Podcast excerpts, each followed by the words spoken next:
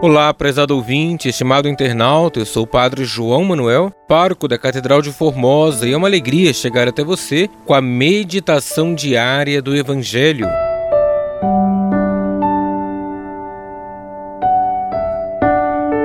Hoje, quarta-feira da 27ª semana do Tempo Comum, iremos meditar o Evangelho de Lucas, capítulo 11, versículos de 1 ao versículo 4. Um dia Jesus estava rezando num certo lugar. Quando terminou, um de seus discípulos pediu-lhe: Senhor, ensina-nos a rezar, como também João ensinou a seus discípulos. Jesus respondeu: Quando rezardes, dizei: Pai, santificado seja o teu nome, venha o teu reino. Dá-nos a cada dia o pão de que precisamos perdoa-nos os nossos pecados, pois nós também perdoamos a todos os nossos devedores, e não nos deixes cair em tentação. Palavra da salvação, glória a vós, Senhor.